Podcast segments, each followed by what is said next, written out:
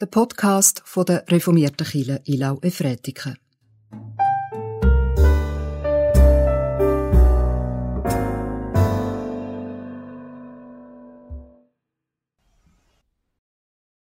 Die heutige Lesung steht im Jesaja im 38. Kapitel. Es ist das ganze Kapitel eine Geschichte. Eine Geschichte, und ich würde sagen, es ist Weltliteratur. Und ich empfehle sehr, leset das einmal durch in einer ruhigen Minute. Ist sehr ein gutes Kapitel. Die Ausgangslage von dem Text, den ich lese, ist, der König Chiskiyahu ist krank geworden. Sehr krank. Und der Jesaja hat ihm müssen sagen, du wirst sterben. Mach dein Testament, mach Ordnung, du wirst sterben. Er ist entsetzt gsi, traurig gsi, hat bettet und Gott hat ihn erhöht. Der Jesaja hat ihm können sagen, du wirst noch 15 Jahre länger leben. Und er hat darauf ein Loblied geschrieben. Eine Aufzeichnung Hiskiahus, des Königs von Juda, als er krank war und dann seine Krankheit überlebte.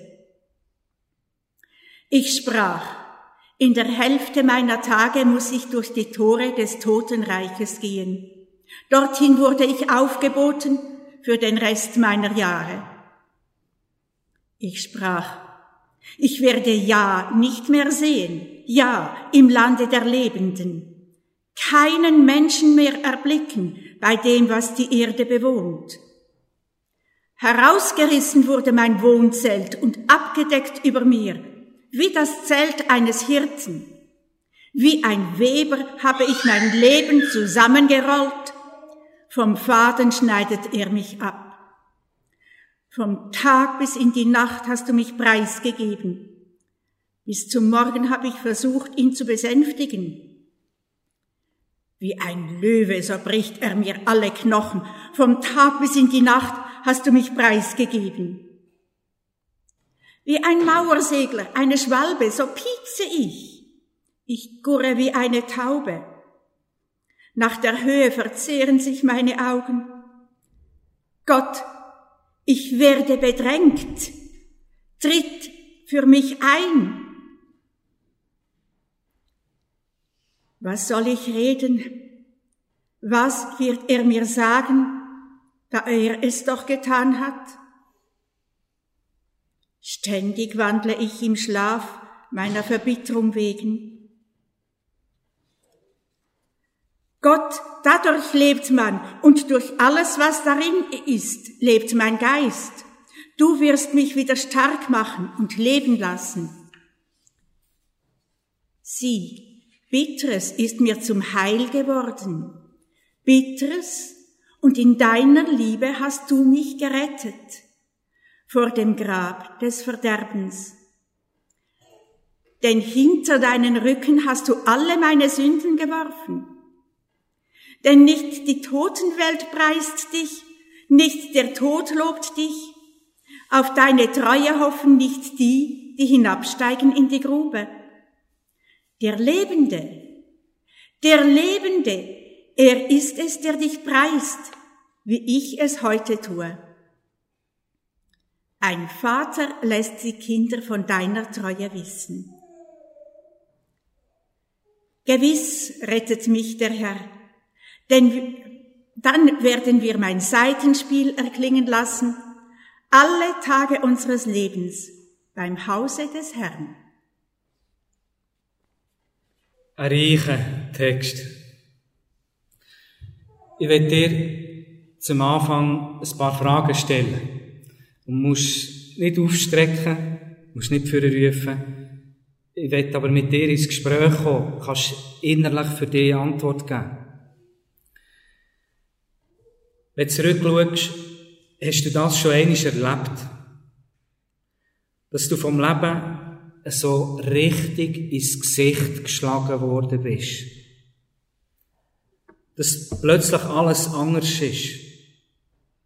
durch Tod oder eine Kündigung, eine Diagnose, Konkurs, Trennung.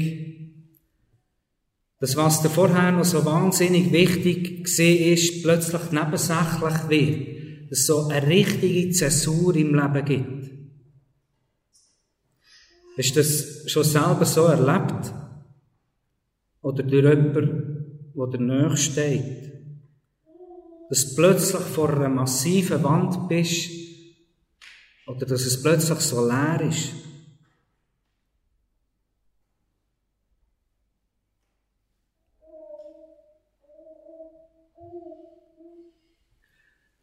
Und vielleicht hast du gelernt, mit dem umzugehen. Das ist müssen.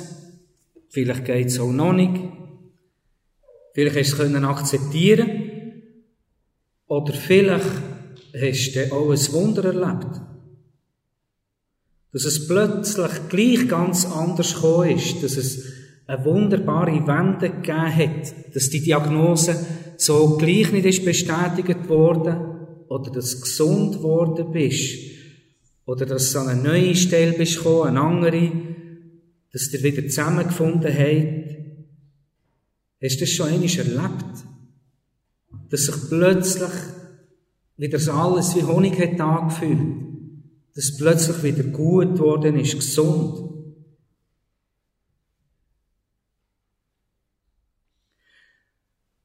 Und wenn du das so erlebt hast, hast du gefeiert, hast gesungen, hast tanzt, hast ein richtiges Fest gemacht. Oder was ich da aufzähle, der Hiskia, er hat das erlebt. Er ist vom Leben so richtig ins Gesicht geschlagen worden. Er ist schwer krank geworden. Und als er das überlebt hat, hat er ein Lied geschrieben. Und warum wird ausgerechnet in der Bibel der Hiskia schwer krank? Wenn wir all die Könige durchlesen, er ist eine grosse Ausnahme. Er ist ein guter König. Er lässt auf Gott. Er tut den Götzendienst auf den Höhen abstellen. Er tut viel Gutes bauen. Wenn ihr heute nach Jerusalem geht, dann könnt ihr dort durch den Hiskia-Tunnel durchlaufen. Mehrere hundert Meter lang. Durch einen riesigen Schacht. Und er hat geschaut, dass seine Leute zu trinken haben innerhalb der Stadtmauern. Und nicht gefährlich, risikoreich außerhalb der Mauern müssen gehen. Man sieht die Spuren von diesem König heute noch. Der hat Gutes da. Wir würden sagen, das ist ein riesen Verlust um diesen König. Das ist doch, das sollte auch für Gott unverzichtbar sein. Und plötzlich kommt der Prophet von Gott, der Jesaja, und sagt, fertig. Du aufräumen. Mach Ordnung.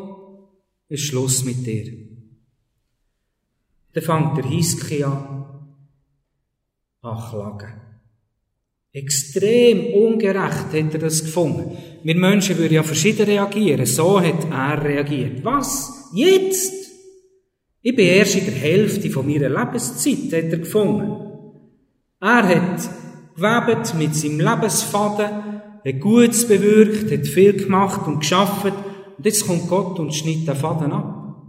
Jetzt soll das fertig sein. Das ist erst in der Hälfte.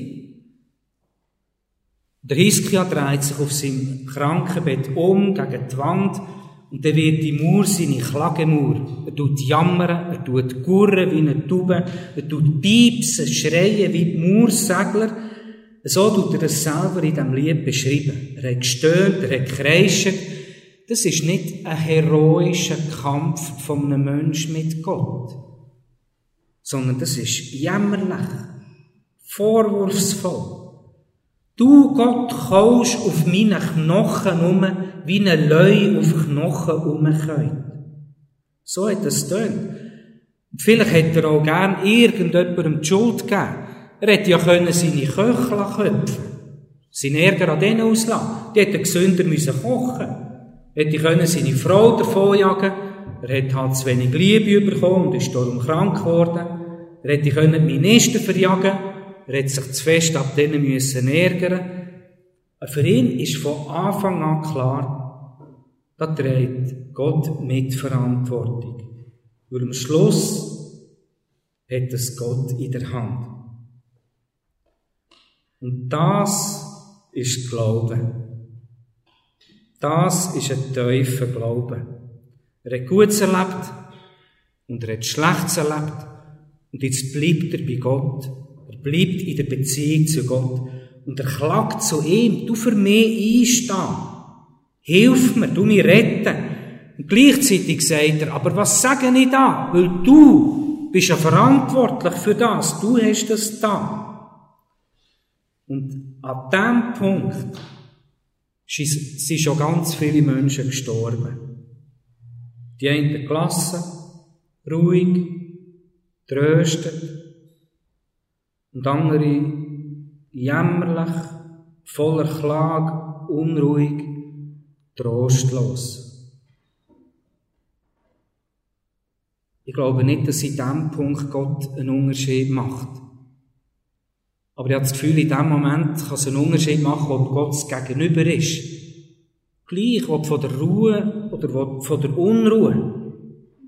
Und ich will auch nichts beschönigen. Wenn Gott das will, dann kann er ein Wunder schenken.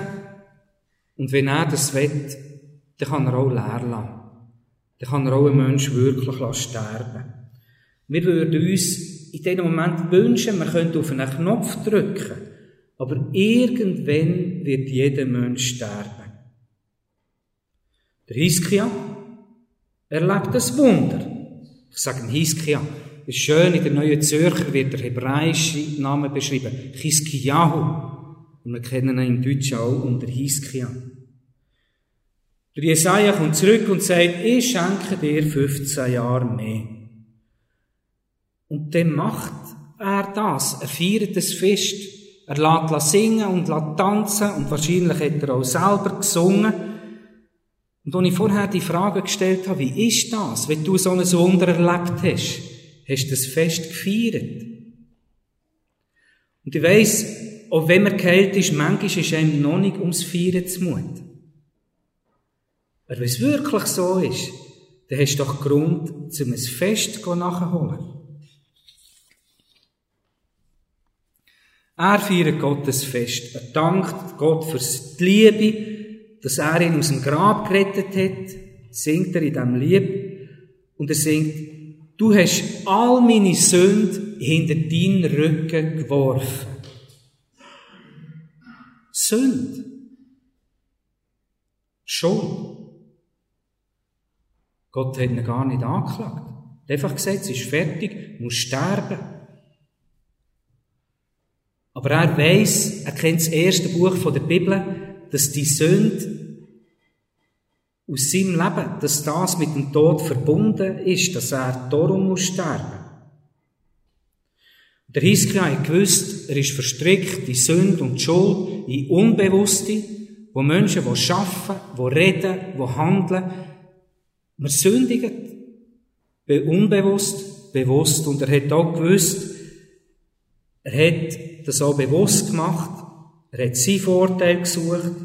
Und er ist Menschen auch immer wieder Liebe schuldig geblieben. In dem ersten Buch der Bibel heißt es, Gott will nicht, dass das Unrecht und die Bosheit vom Menschen, dass es ewig bleibt. Dass es so bleibt, und darum muss jeder Mensch sterben. Der Hiskia hat gewusst, er wird das Lied wieder vornehmen, nach 15 Jahren. Und seine Worte werden wieder neu sein. Du mir retten. Du mir helfen, Gott. Du für mich einstehen. Und das Besondere ist, dass Gott sich entschieden hat, dass das so soll sein. Dass er das will dass er in Risse hineinstehen in die Bresche, dass er uns retten Und so wie er da ist, der das Leben einfordert tut, weil er nicht will, dass es so bleibt, so hat er selber auch sein Leben gegeben, dass es anders werden kann. Er hat seinen Sohn gegeben, der am Kreuz ist gestorben, ganz bitter und traurig. Und so wie der Hiskia das in diesem Lied besingt, Ganz Bitters ist mir zum Heil geworden.